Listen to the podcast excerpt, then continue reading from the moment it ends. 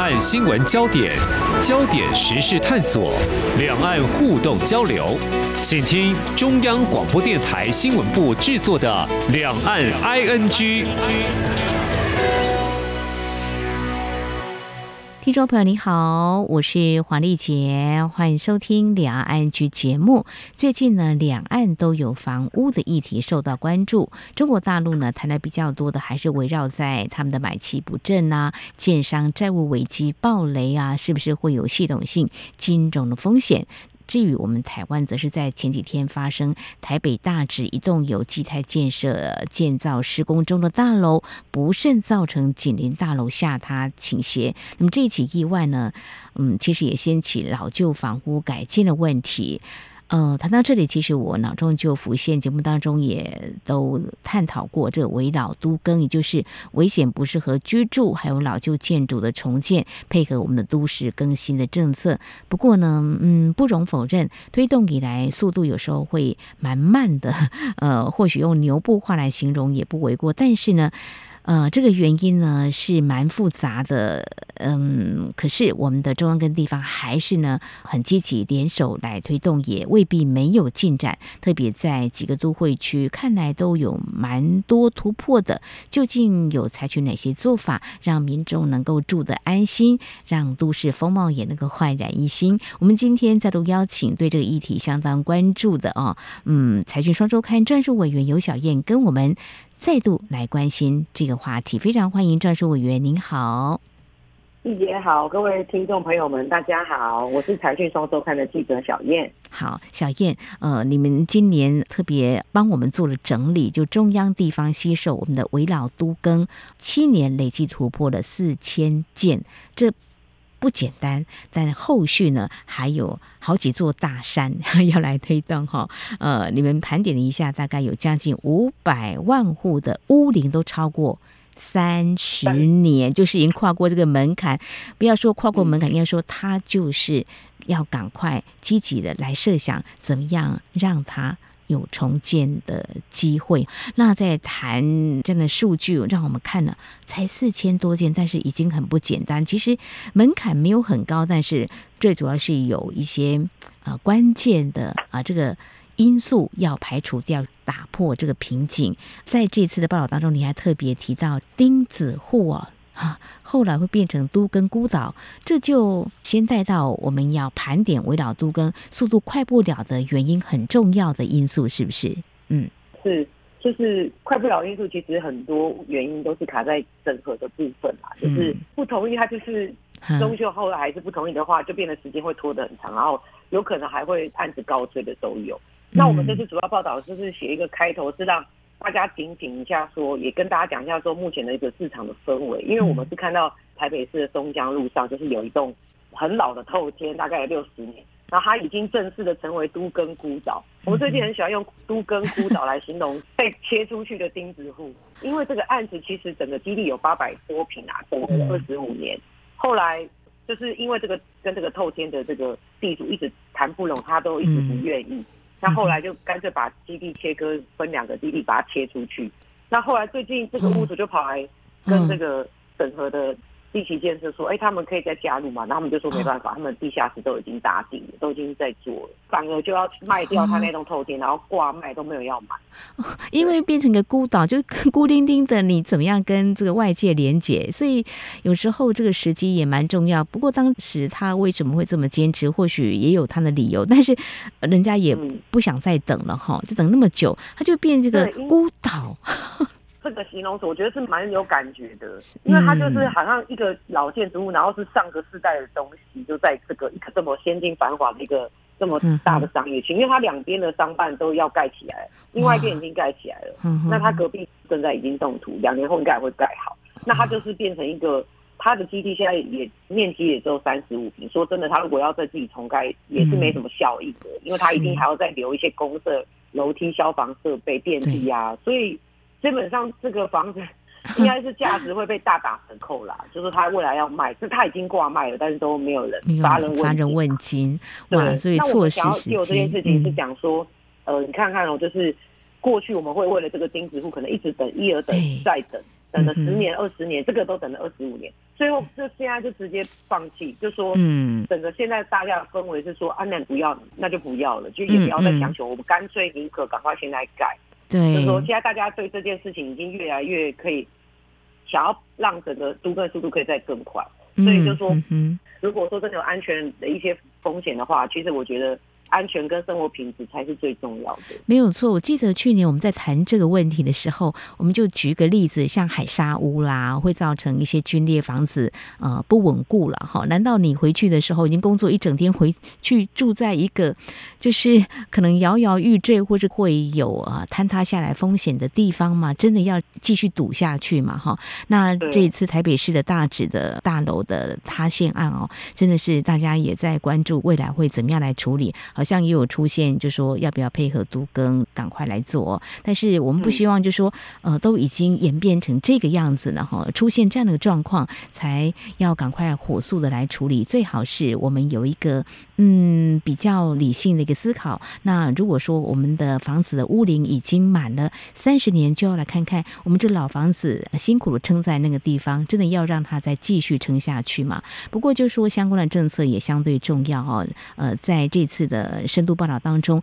也特别为我们盘点了过去这几年政府政策在推哦，呃，比如说这个危老条例啦，呃，二零一七年颁布让这个小基地也能够参与重建。那么接下来二零一八年也成立国家住宅跟都市更新中心，还有陆续的二零一九年修订都市更新条例，使得审议明确标准化啊，呃，种种。很多哈，就说每年都有一些相关修订，表示说政府是真的很积极在推动，但是推动当中或许也会看到一些问题，那赶快把这些问题解决，就能够让这个速度。更加快一点哈，好，那我们再来举几个例子，因为虽然四千多件，大家会觉得 真的很慢。其实在，呃今年呐、或是去年的这个选举当中，去年是地方选举，还有今年总统选举或者围绕都更的话题，有时候也会让大家会在关注，就说那你是不是施政不利啦？那我们就来看民众的这个住的权益的问题。除了这个都更的孤岛，让你们啊、会用。用来提醒大家之外，哈，那我们就来看比较成功做一个整合的，就是有些政策为什么他们能够推得成功哦？在去年的节目当中，其实也有特别挑选几个案例。在这次，我们到底要看哪一个比较成功推动的速度比较快的，有哪些可以让我们来参考的？去年我记得提到永和大城新村了，哈。那这次，嗯，嗯，今年我们有哪些可以参考的一些都更案呢？哦，大城新村真的是一个非常经典的，它其实整个面积就是有八点二公顷哦，相当的大。那它分了七个单元，那现在主要是这个第一个单元就是单元二，它已经都盖好了，所以它会让人家觉得哇，信心大增，觉得哇，这么难整合的这个地都整合好了，嗯嗯、因为它整个很多产权是非常复杂的。对，那。今年我们其实是有采访到呃台北啊、新北还有高雄的案子，我觉得都蛮经典，因为主要是我们也有办一个奖啊，这些都是我们得奖的这些社区大楼，他们也是历经非常多的这个波折跟过程。嗯，那当然呃整合其实也都超过十年，那主要是跟大家说，哎，他们如果这么多困难都可以解决，都可以成功的话，可以给大家做一个借鉴、一个参考，就是说那以后。我们其实也没有什么不可能啊，只在速度可以再加快。嗯，对。那我想要讲的是，里面有一个蛮经典的一个台北市的案子，呃，它就是叫做梅亚采集这个案子，它蛮精华区，它是在东区。嗯，那它过去就是中油的老宿舍嘛，那一样就是那种呃透天的一楼、二楼这样子，就是蛮残破不堪，屋龄也超过六十几年。嗯，那它其实基地也不是特别大，这个地点当然是不错。它其实最主要是因为。他当中的故事真的，一度就差点要成为烂尾楼，后来又被救起来，就是终于到现在今年就是可以交屋完成这样。中间的故事就是蛮精彩。对，哦，这个整个花个十年真的是不容易的一个工程建案哦。嗯，所以最重要的是就是要整合大家。如果说有大楼住户的话，一定要意见一致嘛，哈，否则就会变成这个钉子户啦。当然，政策也要同时来推了哈。那在台北跟新北以及在高雄，你们也看到南台湾去了哈，就发现就是说，呃，其实这些地方首长都还蛮用力在推的哦。好，我们接下来或许就可以来看几个。成功的这个都更案哦，那么总结起来，大概会有什么样的问题被解决呢？呃，什么样的方式，或者说有什么样的模式是可以呃提供给我们目前正在考虑的哈？呃，一直在想，但是就踏不出那第一步的一些民众来想想看，是不是也可以循着他们的模式走进这个都更，来配合这个危老重建？嗯，是，其实我们很想要强调个概念，就是叫做。呃，自助人住这个概念是说，我们今天住户发起说，我们想要租跟，想要整合，那我们要团结，就是我们可能要串联的快一点。就譬如说，我们可能赶快整合大家的意见啊。其实这个每些案件都有一个特成功案子，我们发现都有一个很关键的灵魂人物。嗯，这个人物就是社群里面非常热心的人，那也对自己的居住品质就是有梦想的人。他们就是会去串联大家，然后希望可以把一些不同的意见，然后把它整合。然后来解决，然后再去找建商，或者是也可以找这个政府的寻求他们的帮忙。那现在政府其实各地方政府都蛮积极在做这件事情的，所以其实像是台北市他们今年新推出的七五九九的这个方案，哦，就是说是，就是说你如果过去一个社区台北市，如果你的同意户的门槛有到九十趴的话，那你可以去市府寻求的。帮忙说，哎、欸，我们可以参与这个公办都更嘛？因为在都更的过程中，其实有很多事情是建立在信任的上面，就是大家会觉得说，哎、欸，我们是觉得这个建商好不好，会不会吃我们豆腐啊，还是没有帮我们把权益顾好？那如果今天是找政府的话，我们就比较不会有这样的顾虑，所以也可以加快这个都更的脚步。那他把这个门槛从九十趴降到七十五趴之后，就说，哎、欸，我现在整合了七十五趴了，我就可以去找市政府来帮我后续帮忙，然后咨询要怎么做。所以这个相对信任感跟这速度也可以加快。对，专属委员公办都更就是政府的角色会进来，就是他真的会居中来解决协调一些问题吗？是吗？是是是。之前是没有吗？还是说现在还是可以选择民众可以选择公办或是其他的这个模式方式来都更？是呃，就是说公办都更其实一开始国家在做这件事情的时候。主要是针对国有地或公有地的土地，哦、然后要盖一些新的这些建设新的设施的时候，就是公办都更。嗯、那后来发现说，民众其实对于这个需求是很大的，因为比如说像海沙屋，但是整合很多人都整合不好，但是政府又希望说，因为像在城中城事件之后，高楼危险住宅其实是一个非常危险，然后也不知道什么时候会未爆弹这种概念。嗯，那。政府就是主动介入，说：“哎、欸，有没有需要帮忙的？”嗯，那主要还是希望说，像民众可以先整合好，然后再找政府来介入这个角色。所以后来就是变成说，民间的部分政府也可以接受哦。但是你的同意度，大家就是团结力一定要大，政府会帮你嘛。嗯、那新北市政府也有推出这个方案，就是如果你是海沙屋，嗯、那你只要五成的同意，哦，你就可以直接去找政府来帮忙了。就是也是今年新推出来的，就是说政府愿意介入帮忙，这个门槛越降越低，所以主要就是自助人住。我们一直讲，对，是我们一直想要强调的事情。好，以前是九成，后来有七成，我现在如果说是五成就可以，就是说，如果是同一大楼这栋住户五成的人同意就可以了。你的意思是这样吗？五成的就是就是这样，就是海沙屋。我说海沙屋哦，比较危险的。你觉得是海沙屋？可以去可以去检测，其实有非常多的老房子，其实都有可能疑似是海沙屋。嗯，我们是不是疏漏了这个部分呢？都没有去检视我们住的房子到底是什么样的一个结构哈？这个是还蛮重要。那政府来帮我们协调处理的话，大家会比较放心吧？那也会解决一些问题。我想等一下再花一点时间来看现在都更的推动模式。除了政府会来帮忙之外，还有哪些是比较新的一个趋势，或者说有哪些的观念，我们住户也要调整，可以让这个都更的速度更快一点？不只是政府政策在推，我们节目稍后回来。今天的新闻就是明天的历史，探索两岸间的焦点时事，尽在《两岸 ING》节目。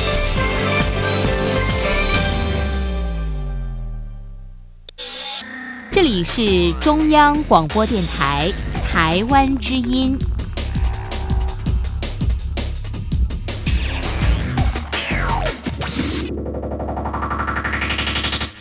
这里是中央广播电台，听众朋友继续收听的节目《两岸居》。在今天节目当中，我们邀请到《财讯双周刊》的撰述委员游小燕，我们要一起关心的是我们啊住的问题。谈到台湾的围绕都更的进度，那么政策在推，几年下来呢，也有一些进展。其实大家都要共同努力，民众的观念呢也要有所改变。那么政府会协助我们解决问题。当然，这中间还有很多的环节哈，都需要。要大家一起配合努力解决的哈。刚刚提到公办都更，嗯，也蛮多成功的例子哈。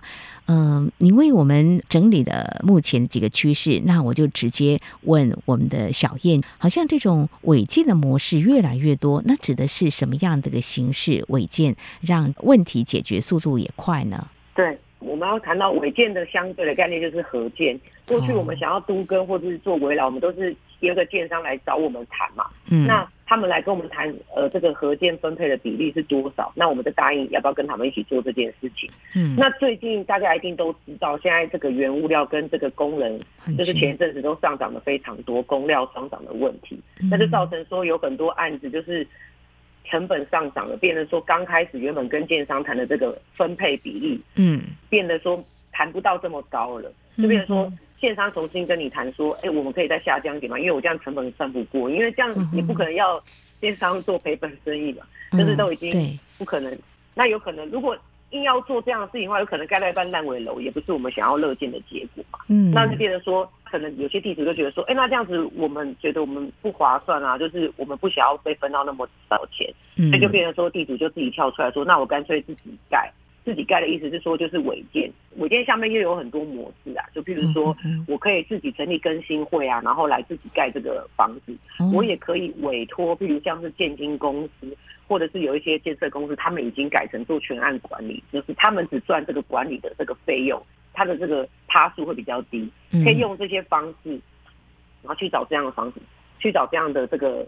重建的模式就叫做违建，那我们就是发现，因为工料双涨的问题，违建的数量真的有变得越来越多。那大家开始决定主导自己想要用什么建材啊，自己要盖成什么样的房型啊，或是里面的厨具或什么家具啊，或是公社要什么，都是可以住户自己决定的，是会有这样子的好处。但就是说，你们中间可能真的要花非常多的时间啊，因为当中的一些心力啊，或者是一些，因为我们本来就不是盖房子的专业嘛，对。对。虽然可以盖出自己喜欢的房子，但是这中间太多必须要去讨论的过程哈。那我们还有归纳出一些新的趋势，就譬如说，嗯，呃，现在近零碳排这个议题，我觉得大家一直最近都常听到 ESG，ESG，是的，就是说，呃，我们有算过说，就是这个联合国他们其实有一些统计啊，就是建筑跟营建所产生的二氧化碳的年排放量占全球的三十八趴，所以是非常非常高的数字。你在盖一个房子的这个本身。不仅这个碳足迹啊，要用这些建材啊，然后要用水泥啊，它其实这碳排量是非常高的。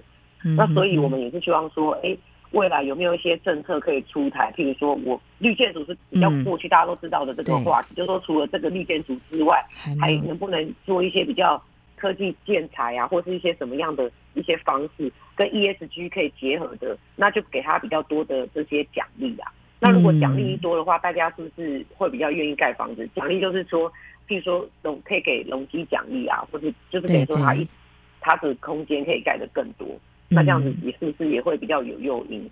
对，那现在是地方，就是一些呃一些业者他们有提出这样的想法，那中央其实也都有听下去，就是说对，因为我们就是想要推这件事情嘛，所以也还在研拟一些方式这样。嗯哼，那。我们还有归纳发现一个新的趋势，就是说，呃，大型的建商越来越愿意来参加这个公办都更，因为我们刚刚有提到说，这个公办都更一开始是针对这个国有地的部分，后来又转向一些民间。那我们刚刚讲到那个大城新村，其实它也是政府整合到一定的程度之后，拿把它标出去，然后由建商来把这个房子盖好。那大的建商愿意来参加的话，这也代表有一些好处，就是说他们可以把一些他们。呃，过去累积的一些丰富的经验跟技术一起导入到一些一一些建案里面，也会把房子盖得比较好。所以就是说，这些都是我们乐见的正向循环的结果。嗯嗯，这是委员，你刚刚提到大型建商比较积极会来参与公办都更。有什么原因吗？是越来越有经验、有成功的模式，让他们对于这样子的一个建案呢比较有把握，还是看到什么样的趋势呢？嗯，是因为过去建商去跟地主直接谈都更，是不是大家的信任感就是很很低，建立在可能很多不信任上面？嗯哼，那速度也很慢，也谈了很久，一二十年。哎，可是今天是由政府出面整合，那我们地主是不是比较相信政府？那政府整合好一定之后，再给建商，那他就不用花这个整合的时间跟成本啦，他们就愿意相对投入。而且通常这种公办都更案子的量体都是非常大，像刚刚讲的大城新村那个单元二盖好的量体，它的光是面积就三千平的，所以你建商盖三千平的房子，你开的面积大，你的效益就比较高啊，大家就比较愿意投入。嗯哼哼哼，好。那提到刚刚你有说一个走向近零碳排的智慧建筑哦，嗯，这个会不会相对它的成本会比较高呢？如果在业界目前讨论这个焦点，虽然政府很用心在听，是这个成本是非常高的，所以我们才希望说可以有一些政策来引导，就是说愿意投入这些成本的电商，我们给予他比较好的奖励跟鼓励，可以让他。盖比较高，盖比较比较多的空间，你可以比较来销售，来摊平它的那些成本。这也是我们开始想要讲的一些初衷啊。嗯，对。那再讲到刚刚提到这个呃自助人数，然后还有问，就是你必须要先自己帮助自己，政府才可以帮助你。嗯，这个概念是想要跟大家一直沟通。我们这么多年来一直，我们二零一九年开始有办一个都更危老博览会，是的，今年。也也是在九二一前后也会举办。嗯，那今年已经办到第五届，主要就是想要跟大家沟通一件事情，就是大家过去会有一个停留一个观念，就是一瓶换一瓶，因为这个口号实在太好记了，大家都很喜欢讲这一句话。但是说真的，就是现在的这个营造成本就是一直在上涨，大家都知道，而且有很多地点根本就不是换算回来，根本没办法一瓶换一瓶。嗯，那大家也不希望房价一直涨啊。那房价如果不要涨，那一瓶换一瓶，跟地点如果不好，也也是换不回来的。就是亏本的生意是没有人要做的。对，就是说能不能大家有一些观念的改变，就是说有一些弹性，就是我们可能不要这么多，但是我们要的是我们的居住生活品质跟安全。嗯这件事情其实胜价于一瓶换一瓶。嗯，非常谢谢小燕，这个不厌其烦的、很有耐心的，都会提醒大家。其实最近因为台北市大致的这个建筑物因为施工不慎，造成倾斜倒塌。跟呃家人也在想说，如果我的房子要都更的话，我当然要要一平换一平哈。大家还是蛮坚持的，就说连我自己的家人都会觉得。但事实上呢，我们就理性的去看，也不太可能哈。这个会不会就是造成一刚开始我们讲的，就是可能意愿不高的原因，对，不对？原本五十平，现在变成三十坪。我觉得我亏大了，但是呢，最终的原因其实还有很多去看的，就是说，呃，盖完之后，你这个地段也许三十年前不是什么精华地带，现在可能是一个啊房价非常高的，已经变成这样。是，但是你的房价变成两三倍。对呀，跟你当年买的房子已经不可同日而语了。是啊，是啊，是啊，所以大家这个观念呢，还是要有。谢谢小燕再度提醒。那最后还有一点时间，就谈一下，目前看起来。啊、呃，还有五百万户是吧？就是呃，这个是我们抓这个内政部的这个不动产的资讯平台啊，就是抓到今年第二季最新的，全台湾超过三十年屋龄的房子有四百八十万户啊，那所以我们就是接近五百万户、嗯。那大家平均老屋的占比在全台湾是五十三趴，嗯，这个意思是说，我们今天有两户里面就有一户是超过三十年的房子，嗯嗯，所以有两个人里面就有一个人是住在超过三十年的老房子里面。嗯，对，不是说再过三十年就一定是不好的房子，而是说在这个安全性，因为建材啊跟这些结构其实都是有寿命的，是的，大家统称是抓五十年。嗯，那它会随着一次次的地震，然后就减少它一点寿命，就让它有一点耗损。时间多的越长的话，这个危险度就其实是很高。嗯，对。那主要我们也是想要说。呃，其实也因为也很感激，在二零一七年有了围绕这件事情啊，不然的话，我们的都更其实每一年过去平均在二零一六年以前呢、啊，都是一年只有四十四个案子。嗯，那因为有了围绕这个加入之后，整个又有老屋重建的新模式，我们可以把呃不愿意都跟的那些不同意户把它贴出去，我们就直接自己做围老，因为围老没有基地面积的限制，嗯，这是一个很大的这个诱因。是，因为都跟是有一定的基地面积，所以才一直要跟他谈了一十年、二十年、三十年都谈不好。嗯，但是。现在没有面积限制，我要我面积多少，我就可以盖出一点我自己想要的楼，我们自己谈好就好了。嗯，嗯对，所以就带动整个风气一直在上去。嗯哼，好，非常谢谢小叶呢，建议大家呢要好好的来看看我们自己的房屋结构是不是。我们应该让它换个更坚固的结构，让我们住得更安全哈。我们今天提的有这个都更的这个孤岛，千万不要像这样。那像围绕的话，是完全没有基地的限制哈，就是赶快呢把这个房子呢，嗯，让它重新再啊、打造一个更安全的住户。今天节目当中还有提到，像去年我们呃特别介绍了永和大城新村是一个非常成功的案例的，而且它还是。未来可能可以看到这个。嗯，是不是绿建筑的这个部分，大家可以去看一看啦。去年还有介绍那个海沙屋，台北市的延寿国宅，他们去年就哎成功的都市更新。大家有机会的话，就近的话，或许可以看看这些啊、呃、成功都更案，他们展现什么样的风貌，就会在提醒我们自己哈，住的地方真的安全吗？哈，是不是已经老旧都三十年以上了呢？大直大楼塌陷了，就像是一。一记警钟，提醒别再等待，赶快重新打造新的大楼，让自己住的更安心。也感谢财讯双周刊专属委员尤小燕跟我们一起关心，非常谢谢小燕，谢谢，谢谢，谢谢。明天的历史就是今天的新闻，掌握两岸焦点新闻，就在《两岸 ING》节目。